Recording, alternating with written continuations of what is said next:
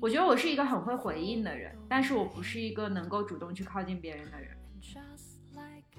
那你其实还蛮幸运的，你就像是一个接收器，其实默默的接收了很多别人主动寄来的信。对，爱我的人，不管我去表达什么样的想法，他只要知道了，他就会去包容我；反而是他不知道，他才会不理解我。如果是一个可持续的关系的话，你这样子主动的去表达，我觉得反而是好的，是一个促进可持续发展的。对，我知道我说出这些话一定不会伤害到你，并且还会增加我们的关系的时候，我就会很直接的把话说出来。姐妹们，不管你是多么被动的人，在关键时刻都要主动一下。适当的去输出，就是你们彼此的价值观，嗯然后去了解他现在生活里面发生的一些细枝末节，再去了解到他这个人。如果没有办法遇到那个龙卷风的话，你就自己去成为龙卷风。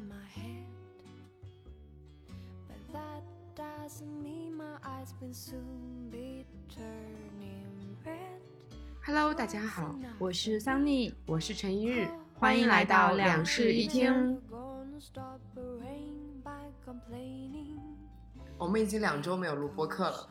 对，因为出差的关系，非常非常抱歉，因为我在西藏实在是太苦了。我非常委屈的问你，每天都在问你说今天有时间录播客吗？你会没有无情的回答 我说没有，以至于我们就在录播客之后第二期就直接割了。对，然后呢，其实我们本来第二期是想讲一讲关于出差这件事情的，但是发生了紧急事件，紧急事 件，所以我们决定临时改主题，主题改成什么 呢？桑尼恋爱了， 是的，本来三级恋爱是一个快闪，我记得我们第对录第一期的时候就在那边说，我们就是录快闪这件事情，什么样的主题会录快闪呢？就比如说今天发生很突然的事情，然后我们就赶紧回到家录下来，录个非常短暂的，然后赶紧把它剪出来。当时举例子就是说，万一三级恋爱了，对对对对对。然后而且昨天其实我是因为我是昨天他表的白，嗯然后呢本来是想说昨天你回家就刚好可以去录这个快闪，嗯哦不是昨天，是今天早上，今天凌晨他表的白。哦，所以其实是今天发生的紧急事件，然后又刚好我们今天要录下一期，播客，对，所所以我们就我们决定就临决时定把改这话个题把这个快闪直接当成是一期正式的话题去录，顺便也刚好聊一下我们之前讨论过的一个问题，对嗯，就是主动和不主动对，直接是不是一个直接的人？啊，对对对，嗯是不是差一不个多直接的人？嗯，我觉得好像听起来很像一个，我很像一个预言家，就好像在两周以前就已经预告了说三鸟 恋爱了，但是其实，在两周以前就已经有苗头了，所以我当时才会说快闪会是这样子的一个例子。对，不如你讲一讲， 嗯，讲什么？ 那当然就是已经讲讲到恋爱了，那肯定要讲一讲这个恋爱是怎么发生，怎么到现在的。怎么说呢？麦当劳捡的， 这边是要给麦当劳一个广告位 吗？麦当劳给我打钱，好吧？我想知道怎么在麦当劳捡到一个男朋友。啊、是这样子，就是之前我有朋友在麦当劳组了一个桌游局，然后呢，我过年的时候没有回家嘛，他就发消息问我说，我们今天桌游局人还挺多的，你要不要来玩一下？都是一些很轻松的小游戏，不会很累。然后那天我本来在下午，在我本来下午待在家里就没有事情，嗯，然后我就跟他说好啊，然后我就去了，他就坐在我对面，所以就认识了嘛。然后那你那一次的桌游局对他的印象是什么样子？当时就有产生一些情愫吗？就只是感兴趣而已，因为他当时给你的那种桌游局留下印象很好，是吗？对，很聪明。后来第二次又在局里面见到他，就加了微信嘛，然后就聊，随便聊了一些。但那个时候其实还没有动过心，就只是说，嗯，感兴趣，觉得他蛮聪明的，蛮可爱的。这里需要画一个重点，嗯，局局局对，就是要多参加局，要走多出社去交，就是这样才能认识新的男生，才能有恋爱的可能。对对不能老是在回头找一些认识的群里面，然后去想说嗯有没有发展的可能，而是要多找局。你虽然是一个不怎么直接、不怎么主动的人，但是在我看来，就是你类似于这种局还挺多的，所以其实你有蛮多呃空间以及那种渠道来认识新的男生。 嗯，其实这些男生可能会成为朋友，或者像现在这样子在麦当劳捡了个男朋友。嗯，所以这边告诉听播客的朋友们，一定要多参加局，对，走要出去多是第一步。嗯，要多去自己喜欢的场合玩。对，就是也也其实也是有那种呃，要多拓展一下自己的爱好，嗯就是。尽管你可能是个内向的人，你也会类似于有类似于那种内向的爱好，对、啊比如说像画画，我觉得其实是一个蛮内向的那种爱好嘛。对，但他可以去画室，对，然后嗯比如说你之前就参加了一个画画有关的活动线下活动，对，然后在那个活动上面还认识了一些好朋友，是的呀，还挺有意思的。啊嗯认识了，了非常多的好朋友，嗯 现在还是一直在联络。对对对对对，所以就是，尽管就是你要把自己的爱好，就是要拓展成那种线下的一些社交场合去展开，这样才能有发展的可能。嗯，好，这边一个知识点画完了，先进入下一个。 开始讲故事的下一对趴。后来其实是我自己有组剧本杀的局里面缺人嘛，然后我就突然间想到还有这么一号人，就就想说哎把他叫来玩玩吧，然后就叫过来玩。那一场你也在，对，就拆迁， 那一场我男朋友也在， 对，他就坐在我男朋友旁是边。的，当他他当时的角色还是你的儿子，是 的，我男朋友是我的女儿。 怎么样？没想到没，想到，有点好笑。嗯，就叫过来凑数玩嘛，一起玩。所以那个时候也只是还是处于感兴趣的阶段，没有怎么太过于深聊。但是就走入走入了一个你主动的一个局，就是本来你是一个被邀请到，就是你们俩都是一个被邀请到一个局里的角啊，色。但不是这样子的，嗯就是呃，我的主动跟不主动是在我动心和没动心之前是不一样的。嗯就是在我不动心的情况下，把他当朋友，我可以很自然的叫他出来玩。嗯但是如果说当时那个当下我就已经喜欢他了的话，我没有办法很主动的叫他出来玩。嗯所以当时你把他叫来那个局的时候，其实还是处于一个朋友的界限里面，的，所以你非常自然、非常大方的把他叫出来了。对的。那么，请问那个界限是什么时候开始变得模糊，让你变得从一个主动到变成一个不主动的人呢？是后来是打游戏吧，然后也聊了一些天，就是发现我们两个中间有很多很合适的东西，而且频道是对的。就是一方面我很喜欢打游戏，他打游戏很厉害，所以我产生了一些崇拜感。然后其次呢，是我们聊到一些过去的经历里面，发现两个人有很多很相似的地方，比如说打辩论，嗯嗯、然后比如说会看相似的书，然后对电影的喜好有很多也是相同的。然后他打篮球，我看足球，你就打篮球，我也打篮球，对，但我不看篮球。他是 NBA 球迷，然后我是欧冠球迷，但是本质上来说，很多东西是相通的，所以其实就很能聊得起来。而且他不是那种，我有我有点不知道该怎么形容那样的男孩子，就是很套路或者很油腻的男生。他身上是保留了很多少年感的，所以我很喜欢。不一样的男孩子。嗯，是吧很细心。而且我觉得有共同话题肯定是一个契机。然后你觉得还有什么比较吸引的点啊？除了共同话题以外，就他聊天的方式会让你觉得很舒服。对嗯我和他在待在一起的时候很舒服，就不会是那种嗯紧张或者是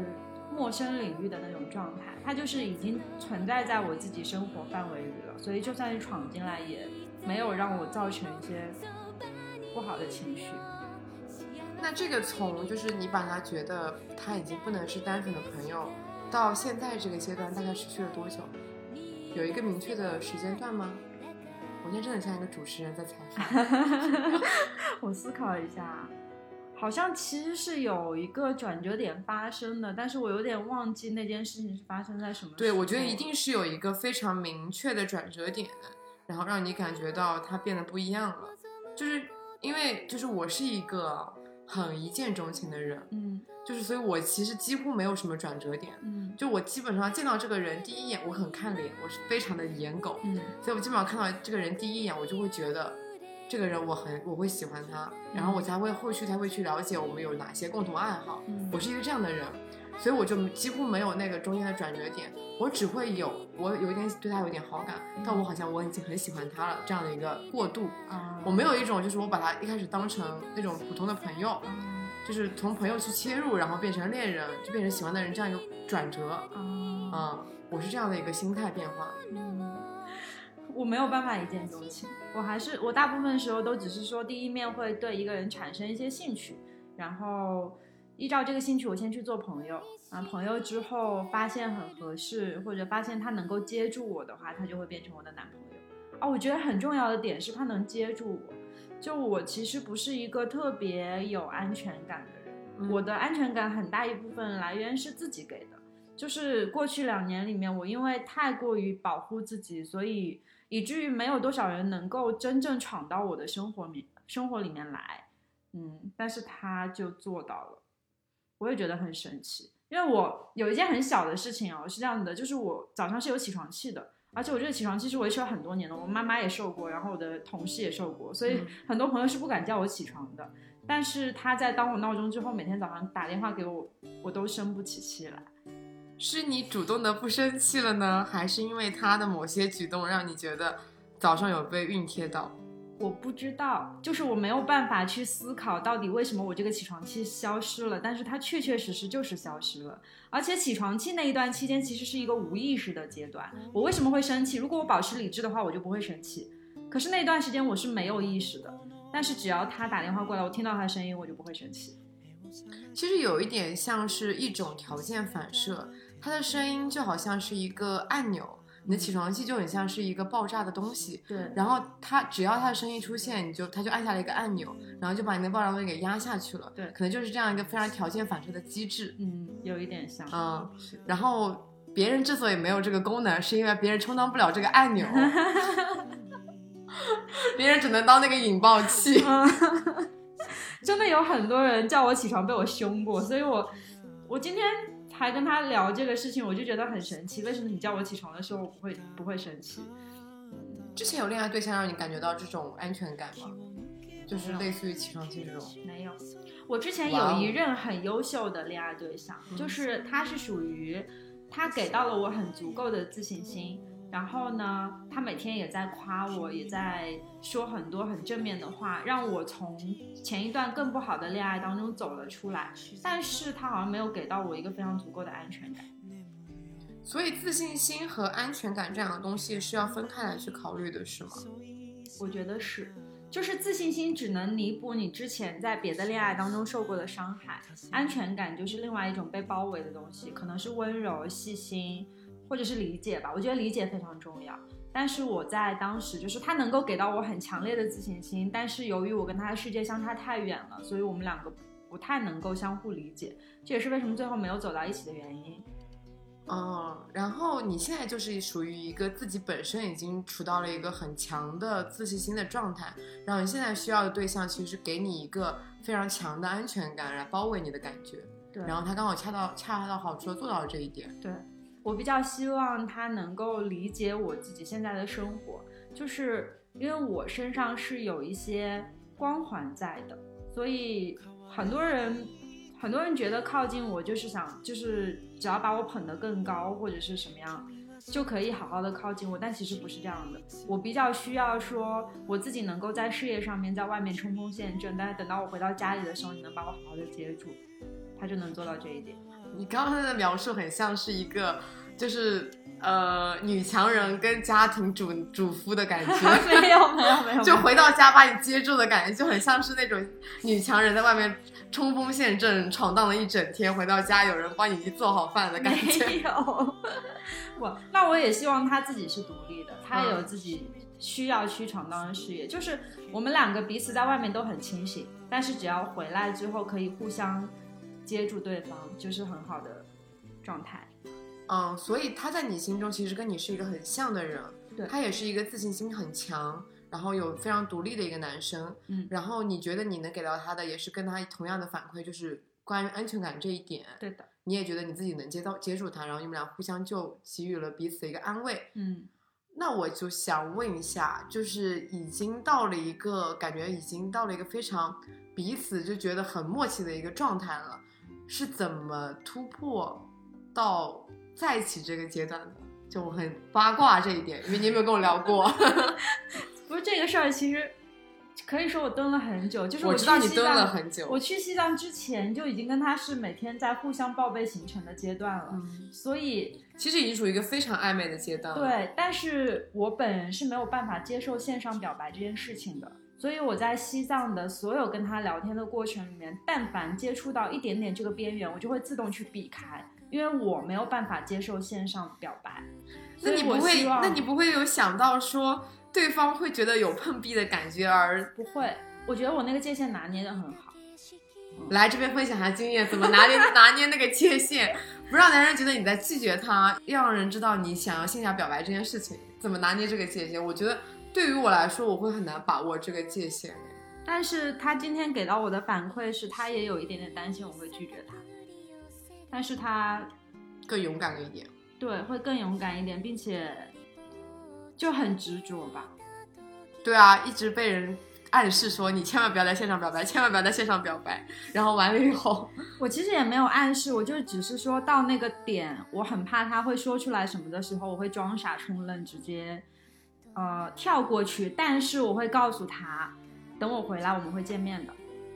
我一直在哦就是你强需要调补这充件这么一事情句是吗？对我一直在强调这件事情，就是等等我回来，你一定要等我回来，你不要现在就说什么有的那没的。你这个等我回来这个点其实还挺明确的，会对给予对方一定的安全感。对的，然后因为我有蛮多朋友其实是比较迟钝的类型嘛，他们察觉不到对方在给给在给你信号，嗯然后他就是默默的屏蔽了或者拐弯了，嗯然后他后知后觉才意识到对方是在给他信号，嗯然后就错过了那个好的时间点，我觉得这样很可惜。嗯所以我就觉得，呃，你如果但凡意识到一点对方是在给你信号，你就需要给到，就如果你对方你对对方是有兴趣的，你就需要给到一些回应，即使说你不是想要当下的接受的回应，你也应该给到他一些，呃，对，就让对方觉得你是有在回应的感觉，嗯，不能让对方一直在那边碰壁。对，就撞南墙这件事情，就撞着撞着，就南墙没还还没倒，他就已经走了嘛。嗯，但是事实上就是。也蛮好笑的。昨天晚上发生表白的那个场景，他今天跟我讲说，他其实不是想在这个时候表白的，他还想再等一等。 所以我后来就跟他是一说，个如果很有你再等一等的话，我可能真的就会放弃。我这里会主动放弃，因为我等不了了。就是我后面下半个月我要去新疆出差嘛，所以我给自己的最后的期限其实就是五一这个假期，所以他昨天是跟你面对面表白的吗？对，面对面表白的。你好像暴露了一点，凌晨的时候你们还在一起。 打游戏嘛，昨天五五开黑节，嗯，所以才约了打游戏来的。所以我想知道他是怎么跟你表白，他怎么正式其表实是这白。样子，就是他没有打算表白，他本来是打算说想要在我新疆回来之后六一儿童节的时候表白，然后真能，等， 我也觉得真能等。忍耐力很足。然后昨天就我们五五开黑节，所以一直在打王者嘛。然后打完王者之后，到零点之后就，呃，窝在一起聊天，聊天就聊到我前面的一些恋爱，然后我就讲到说，其实一八年的时候我还是蛮渣的一个状态，就是我在一七年的时候有被伤到过，所以一八年的时候我就卯足了劲儿去伤害别人，当然这个东西非常不好，我后来意识到了，就是一八年的时候就是，嗯、会只撩然后不负责，就是我那时候会有这样的状态。哇我哦，跟他聊到了一下这件事情，这个节目的含金量突然飙升 了。突然开始八三卦，你，三你自曝是渣女， 可以写在简介里。 确实是有过一段很长时间的那个状态，然后他就跟我讲说，呃，我觉得很渣的人一定是之前有被伤害到不是哦，也有人真的天生就渣。啊，真的吗？呃，那当然有人天生就渣啦。那对，反正他给到我这么一个回应嘛，然后我那个当下就觉得，哦、是理解我的。而且我在嗯、呃刚回上海之后，第一天晚上不是跟他约了晚饭嘛，他就把他过去的一些故事全部都跟我聊清楚了。我觉得你们还蛮敢的诶，就是在这方面，我是我是一个不太愿意去跟呃现男友然后坦诚以前的事情的人，就也不是说有多么的难以启齿吧，我只是一个非常享受我们现在当下的一个关系，然后我不嗯希望你去计较我以前是一个什么样的状态，但是。我觉得我又是一个很双标的人，我会很介意我男朋友的那种以前的过往啊，啊、在这方面我觉得我可能的确做的不是很很做的蛮不足的，但也没办法。我跟他互相都是一个很坦诚的状态，就是什么都可以聊，什么性格都可以外露。我所觉以得就做包到这括么我有坦一诚些很难，已经很难了。对对对对对，就是我觉得我中间一度对他态度发生转变的原因，就是我觉得他很真实，很多很多东西都会告诉我，然后就在我接受到了这些真实的东西之后，我也会把真实的东西反馈出去，所以我根本不介意把我的过去告诉他。对，然后继续聊回刚才那个嗯表白的事情嘛。然后我们聊到这件事情之后，他就问我说：“那你现在想找一个什么样的？”我就脑子一时上头，直接很冲动的在他耳朵边讲了一句：“你这样的。在他耳朵边，你是还是靠近了他的耳朵吗对？Oh my god！” 然是后，这是开撩了吧？这是然后他就愣了几秒钟，愣了几秒钟，然后回头跟我讲说：“那我们试试呗。”我说：“你就这样表白啊？” 然后后来就正式表白了嘛，所以这次表白是有长篇大论的吗？没有长篇大论，就说了我喜欢你。哦。嗯，然后你就说我也是，对我也是。然后就突然变成了男女朋友嗯，然后比较好笑的事情就是，他说完这句话之后，手一直在抖， 啊！真的是肉眼可见的就懂吗？狂 抖，有点可爱好。好笑！我有现在想起点可爱来还觉得很好这笑。样其实我会觉得啊，在那个表白的过程中，你有主动哎，对我其实有，这对你来说是个非常大的突破是，鼓掌！我以前真的不是这样的人。真的，因为据我了解，就是虽然跟三妮也没有做多久的室友，但是据我了解，三妮真的是一个非常相当被动的人。对，而且很就怂。对，对方能不主动，他就不主动。尽管他已经在我这边骂了一万遍，那个男生为什么还不主动？然后我就说，那你主动一下会怎么样？他说我不要。我会死。啊， 我不要。然后，然后，然后就像到，就然后就会到到一个时间点，然后你就会自己放弃了，嗯，对，因为你就你很你很像一个弹簧，就是你就弹弹弹，已经弹的非常的大的力了，然后这时候要么就是破了，嗯要么就是缩回来，嗯然后你到了那个力，你就会选择缩回来，嗯。因为你不会选择弹出去。但事实上，为什么我会在那个时间一时上头去讲这么一句话，就是因为我给自己的最后期限就是五一这个假期了。如果我再也再不说一点什么的话，嗯我觉得就真的要错过了。嗯，所以我那个当下就脑子一热，我就说你这样的啊，蛮好的，就是终于给出了一个直球。如果说你说了一句像你这样的，对方还不接这个直球，我觉得基本上就可以拜拜了。对，就凉了。嗯，这个直球给的太直接了，对，没想到竟然是你给出了那一击，终于主动了一回，嗯，然后就有了个好的结果。这边再画一个重点，姐妹们，不管你是多么被动的人，在关键时刻都要主动一下，主动一是定吧要主动，是吧？教育过你八百遍了，要主动吧。是，终于在此刻 以后不用主动，发挥了一点作用，很欣慰。嗯，那你刚刚有讲到说，呃，就是你给自己一个时间，说五一这个假期一定要有一个结果。然后我就想到了我当时在跟我男朋友搞暧昧的时候嘛，嗯当时我我不是很喜欢个乐队叫 d e c a j o n e s 嘛，嗯他们有一张专辑叫做《Go Slow》，嗯然后我就会分享给我男朋友说，但是还是暧昧对象，嗯说，嗯，我们一定要 Go Slow，Go Slow，就是因为我其实也有给自己一个界限，说啊，啊，我们在地下教育的现场，就是那天圣诞节说圣诞节在一起，那多美好！我当时给自己的一个愿景是这样子的，哦，那你十双十一就在一起了？你对本来打算是十二月二十四号在一起 的，我自己给自己的，这也差太多了 吧？就是我一直告诫自己说 go slow，go slow，说 结一定果要等到圣诞节，圣诞节是一个完美的契机，再嗯搞两个月的恋爱，嗯那个再搞一个月的暧昧，没想到冲动了。因为我就是一个非常直接的人，就是我已经，就是相当于我在跑一个四百米吧，嗯就相当于是四百米。我就四百米不是属于那种你从头到尾嗯都要很用力、很用力、很用啊，力的对，冲的因那为一种、就是嘛。急速冲刺一圈这样子。对，都就是要你要急速冲刺一圈。然后我本来给自己规划的那个四百米的时间是说到十二啊十二月二十五号我跑到终点，啊，很完美。嗯但是一不小心冲过头了，冲得太快了，就是到就是那个双十一那天已经快到终点了。嗯，如果说这个时候再不冲刺，我就要跑八百米了，对，就这个感觉。确嗯实。然后就非常直接的冲刺了，那我是在计划内的，因为我跟他认识蛮久了，就是仔细算起来，从刚认识到现在有快三个月了吧，这要蛮久，蛮久了呀蛮。久嗯而且可能是因为比较契合的原因，我我真的就是在后来的聊天里面，就是有有一种感觉，不像是只认识了三个月的感觉，像是认识了很久的感觉，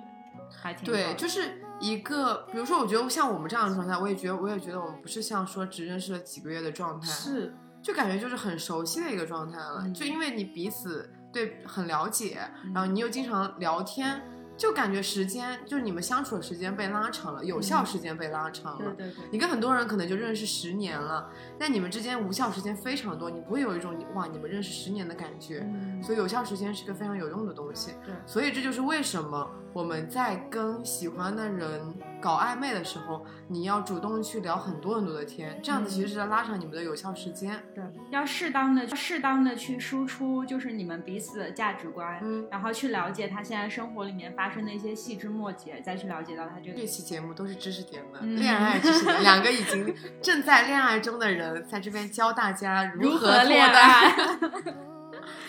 虽然也可能两个人也都是半斤八两的，嗯然后，那我其实我就是属于那种，嗯，假设我给了自己一个时间，我会在那个之前提前完成 KPI。啊嗯我不会，就是如果说他在。把他现在这个表白的时机再往前提一提，比如说在我去西藏之前表白的话，说实话，你他不是会有接概受率失败的。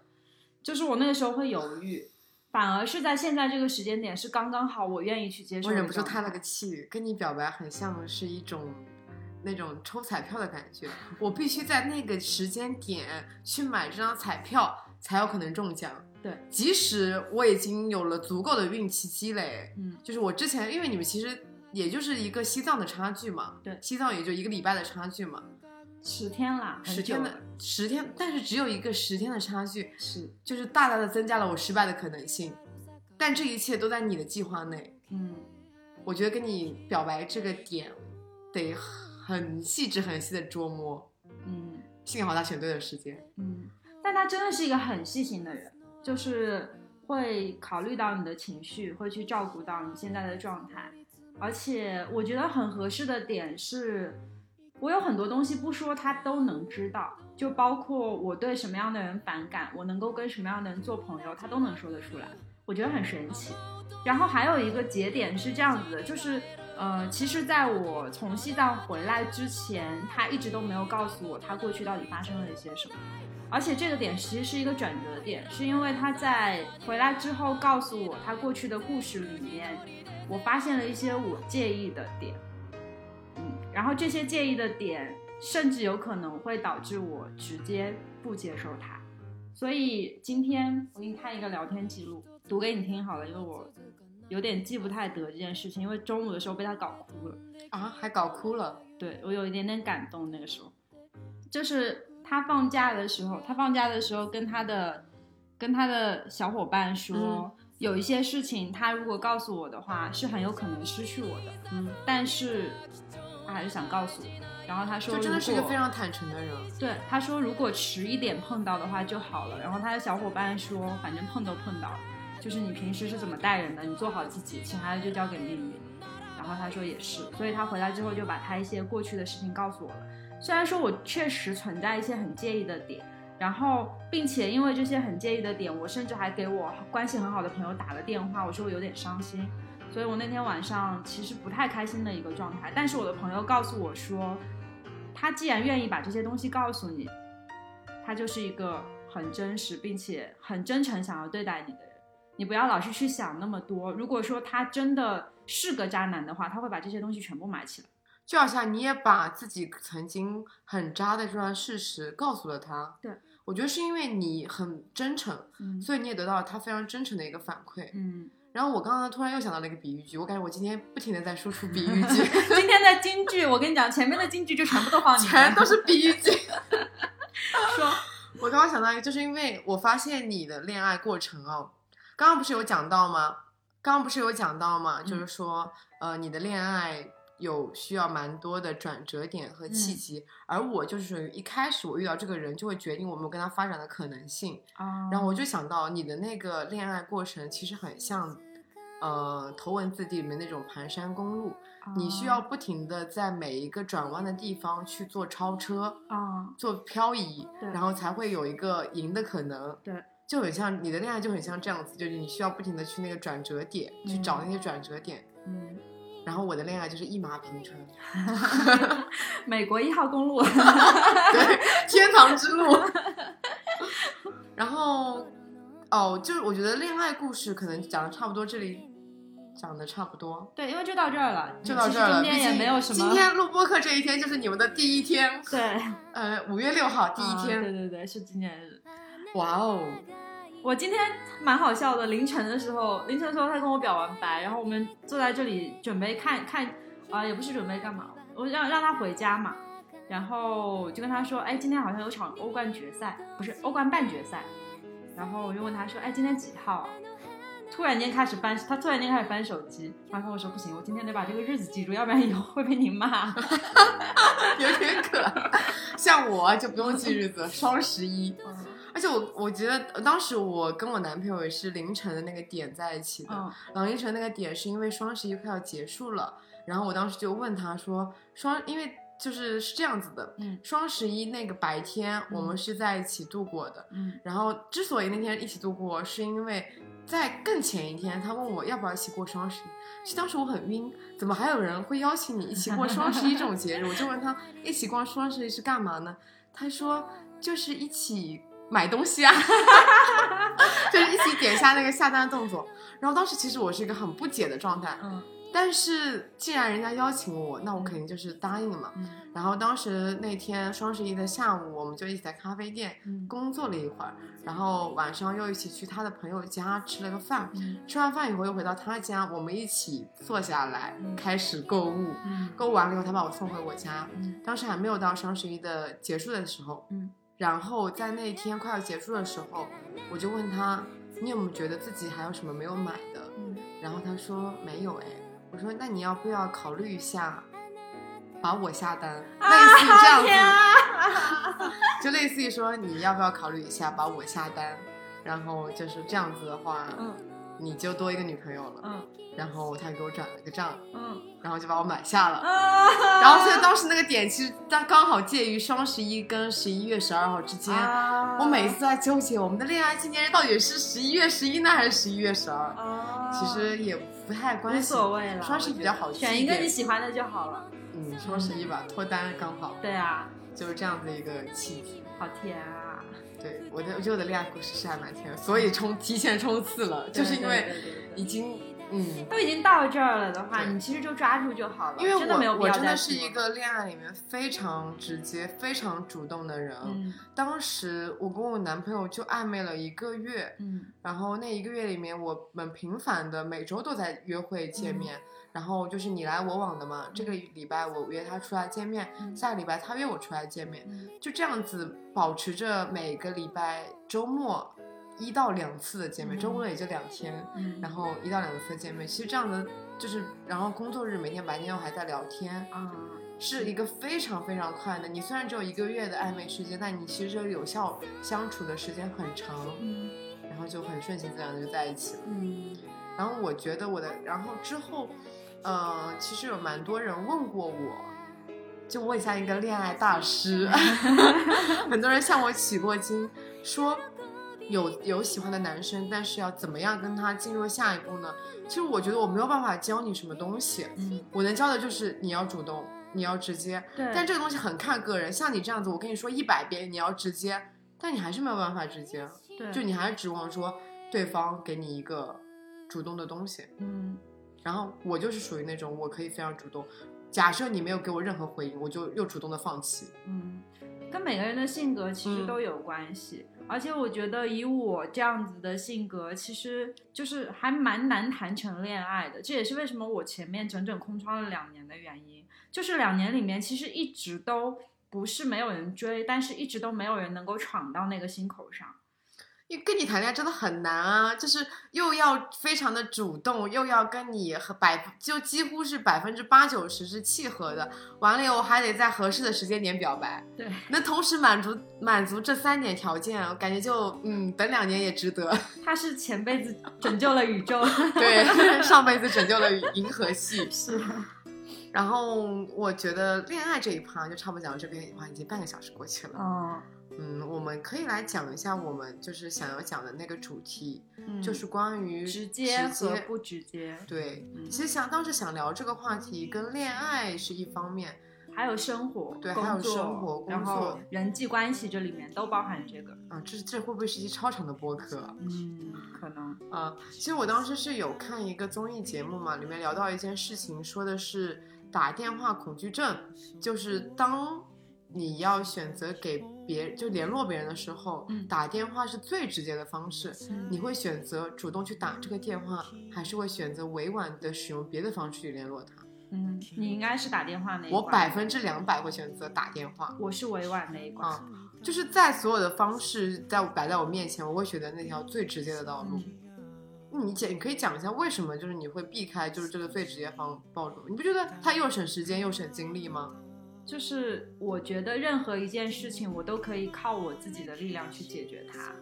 难道打电话不是靠你自己的力量去解决它吗？它还是会借助外力啊。就是在我的概念里面，能够尽量避免麻烦别人的事情，我一定会自己做。然后我觉得打电话是一个很麻烦别人的事情，就是在我心底，如果别人给我打电话的话，除非是什么天大的急事，然后我觉得他才会给我打这个电话。所以通常来说，我不是一个特别愿意通过电话来沟通的人，并且还有一点就是，我觉得语音是没有办法像文字那样把东西交代清楚的。那我的想法其实正好相反，嗯因为我觉得打电话是一个紧急的状态，嗯就是比如说我这件事情，我需要在多少时间内解决它。嗯然后因为我本身是一个性格很急的人嘛，嗯然后我觉得，如果我要用文字来跟你沟通，嗯需要打来回球。嗯我发一段文字给你，然后你大概过了五分钟以后再回给我，嗯然后完了我又给你发，然后你又回给我，就是我需要不停的这样子打来回球。嗯，对我来说是又浪费了时间，然后又浪费了我的精力，对我来说就是很无效。对，刚好说到这个是这样的，就是它是我生我工作当中的一个嗯改转变。我最开始工作的时候是很喜欢用邮件和微信来沟通的人，但我后来发现这样子效率很低，所以对我就真的改效率变很了这低个方法，就变成说我先电话沟通一遍，然后我会再把要点用文字去发给他。嗯这个是我现在工作的状态，这也是为什么我在工作了之后逐渐减缓了这种症状，因为没有办法，这实在是效率太低 了。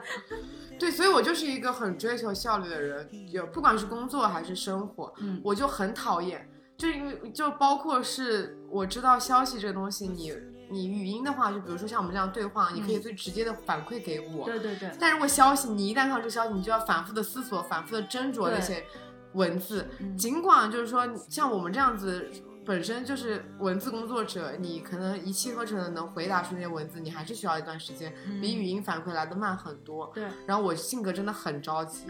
所以这就是我在跟别人沟通的时候，我都会秒回别人，嗯因为我我会假设那种我会喜欢别人秒回我嘛，嗯然后我就觉得能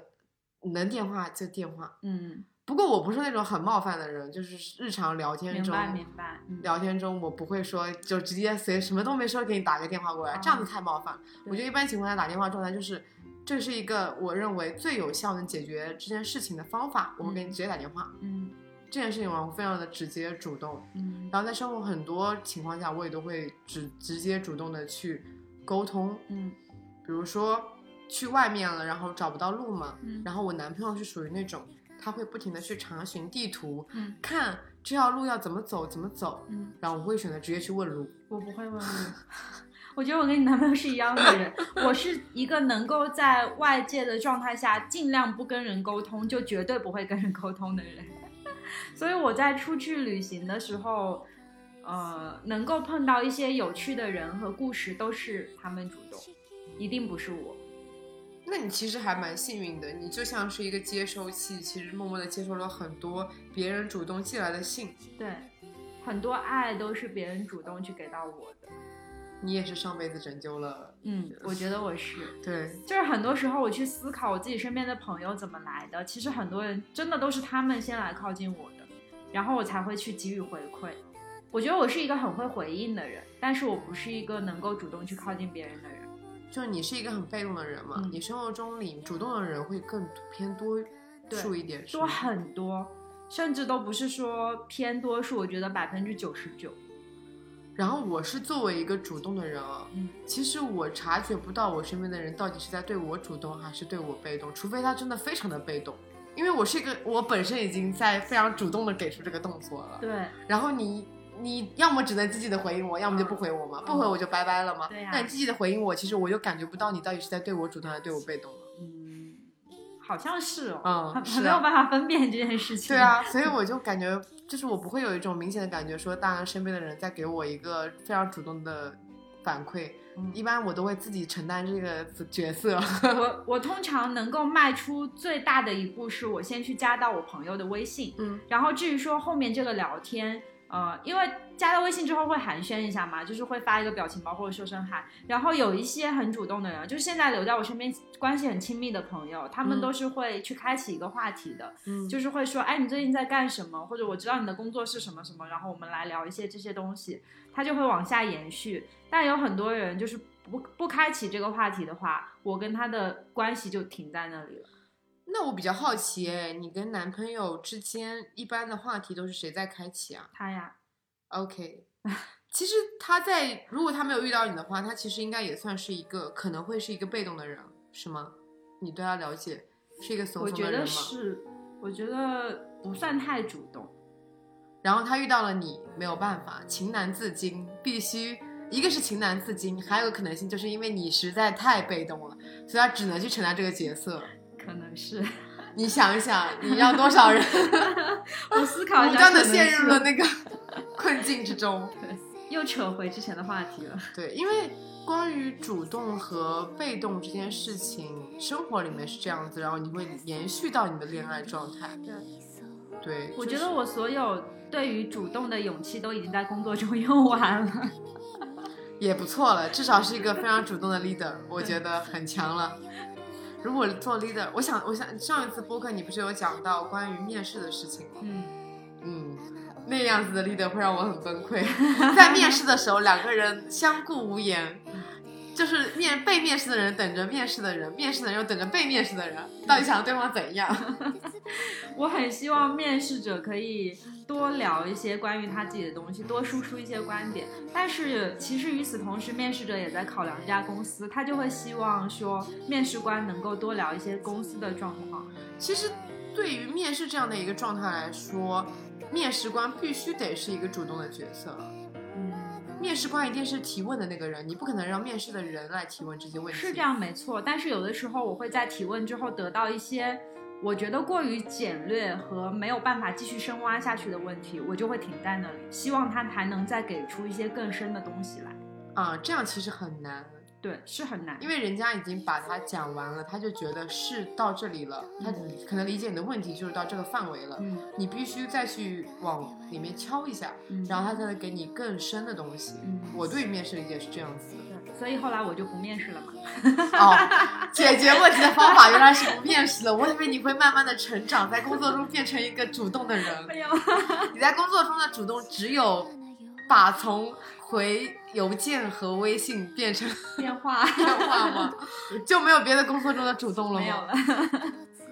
那我是那种会在工作中主动会去跟别人对接，因为我们有很多项目是要跟 BU 对接的嘛，还有设计师对接，嗯然后我都是那个会去主动跟对方对接的人。哦，我跟进项目是会跟得很密切，就是如果这个项目它在我手头的话，我会每天打无数个电话去催他们进度。但是这是我工作职责范围之内的东西。像面试的话，我本身只是作为一个部门负责人去参加这个事情，就明明这件事情其实可其实是可以有别人去做的，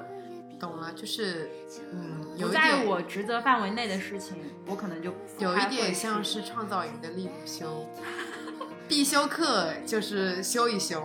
但是选修课能不修就不修，能能不跳逃舞就逃，绝对不跳舞，对 吧？就是利是路我修，当代路利路修本 是我本人。人。然后除了工作、恋爱，生活里面还有什么需要我们去主动跟被动的事情吗？我觉得有一个点是主动的去表达自己的情绪和意见。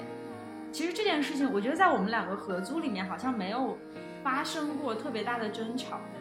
还蛮神奇的。因为我之没有很前强硬的争吵。对我大学的时候跟我室友待在一起的时候，其实我们四个人是有过争执的。那个时候就是分歧点会出现在有一些人他会愿意直接表达自己的情绪，而另外一部分人会把自己的意见埋藏在心里，然后不说出来。但我觉得我们两个在这个方面都还是蛮直接的人。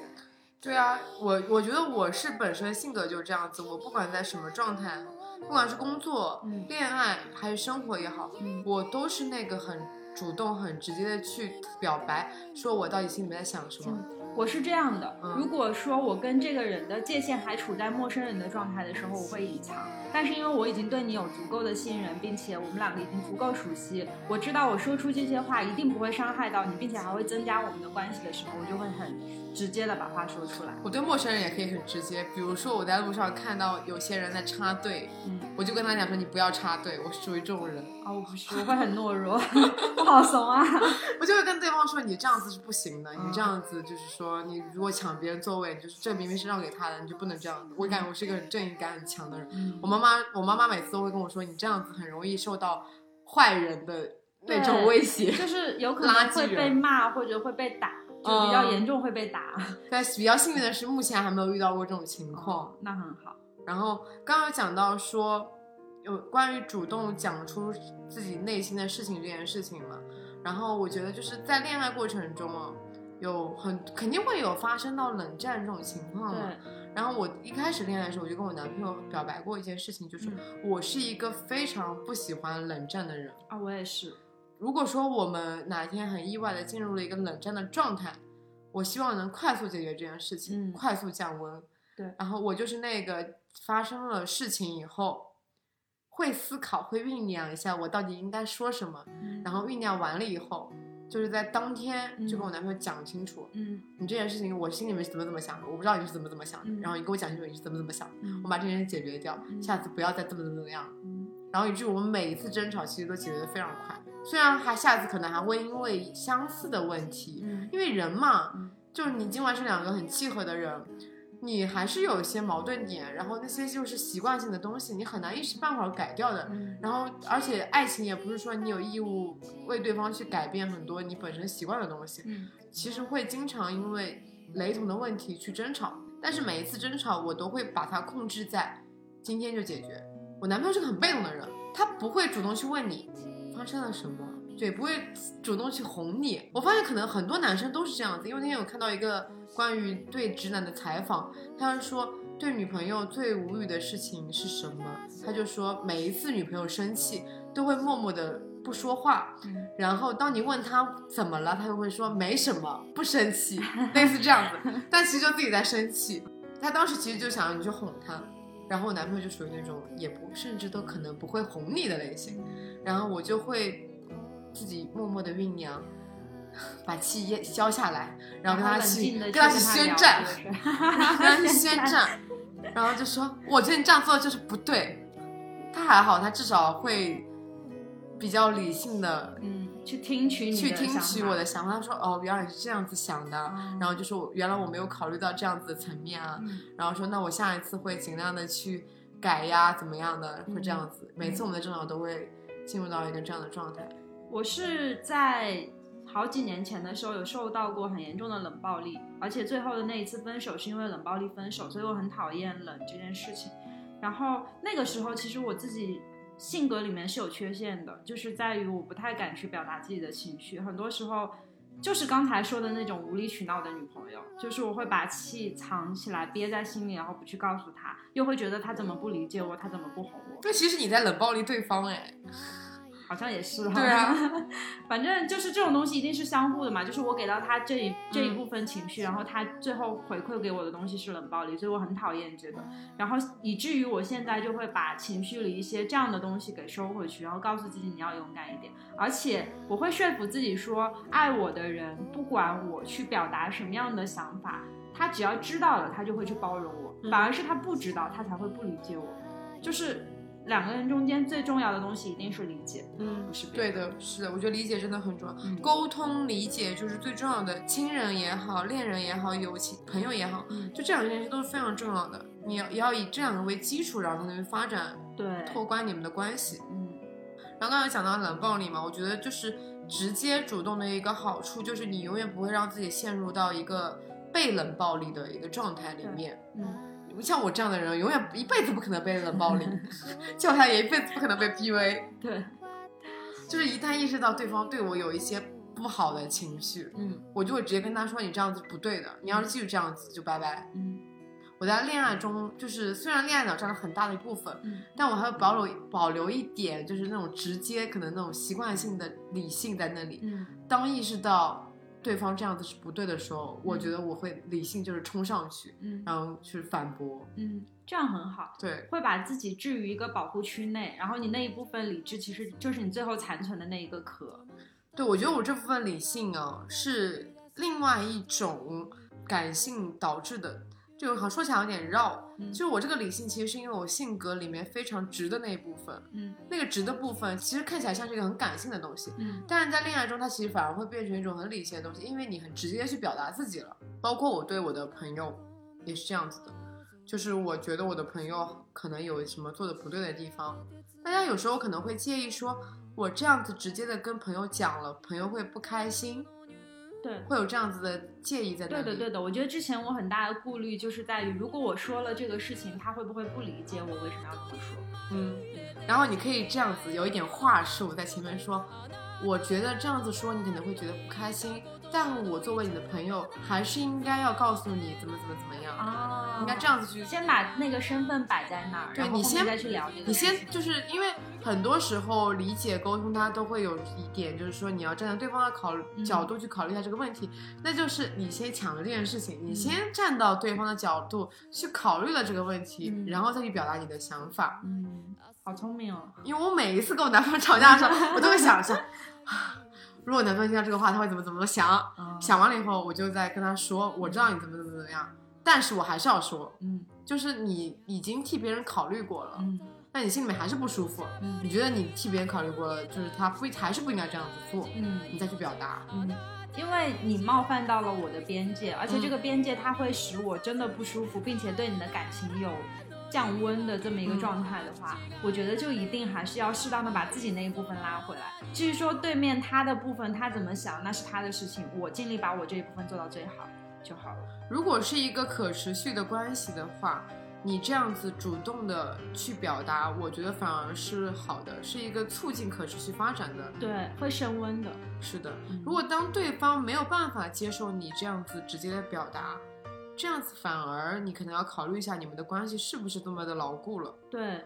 当然，我这边就是我们这边所有讲的直接也好，然后主动也好，不是说让你非常冒进的、非常鲁莽的去对待对方，嗯而是你也得知道你有边界。嗯，是建立在彼此都不伤害对方的原则上。对，就是像很多现在不是有举到那种普信男嘛，嗯，他很主动，他真的很主动，主动让你觉得他油腻了，对，这样就是不对的。你应该在对方感兴趣的范围里面嗯，去主动去进发。我就有碰到过那种，就是一上来就过度冒犯到我边界的人，嗯就是一上来他就展现出了那种好像看似很亲密的状态去对你，可是。你是谁啊？你为什么要这样子直接就上来去侵犯到我的边界？我就会整个人都很不舒服哈。所以刚才我们有讲到说，我们在对待恋人、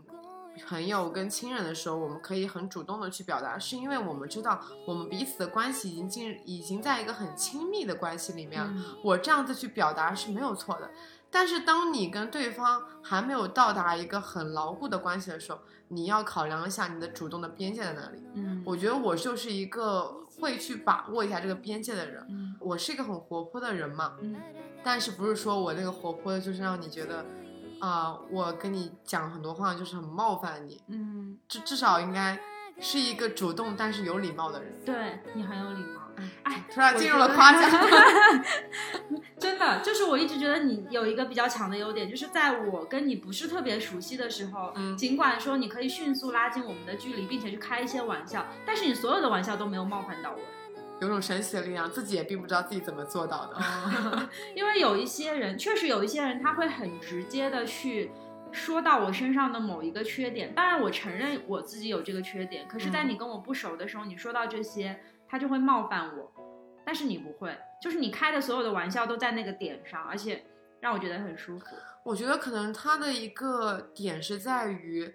我不是非常就是有那种自以为是的角度去跟你聊天，嗯去跟你对话，而是我跟你聊天的时候是首先我得把自己放下来，嗯跟你是一个很平视的关系，然后再考虑去拉近我们的关系。嗯，就是我不能把自己高放在一个很自信的一个对点对上，对对对，这样子就是互会相尊重的，嗯很好。对，就是你要从互相尊重的一个点去切入，嗯然后再去聊一些共同的话题，嗯，然后要在那个共同话题上进行一些主动性的拓展。嗯对，哎、我觉得我男朋友也是一个很有边界感的人，所以这一点还蛮吸引我的。就是他在前期我们刚刚认识的阶段里面，是一个分寸感非常强的人，嗯完全不会说侵犯到我任何一点点那个亲密关系的边界。嗯直到后来，我这里先展露出了一点，就是我闯到他的边界之后的事情，他才开始往我这个里面闯。然后这个东西会让我觉得很舒服，就不是说你一上来就有很强烈的目的性。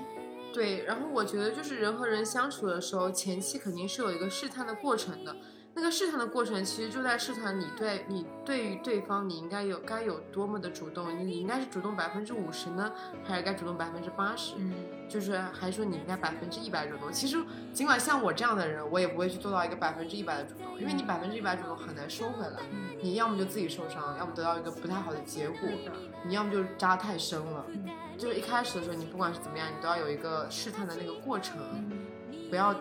一开始就太突飞猛进。对，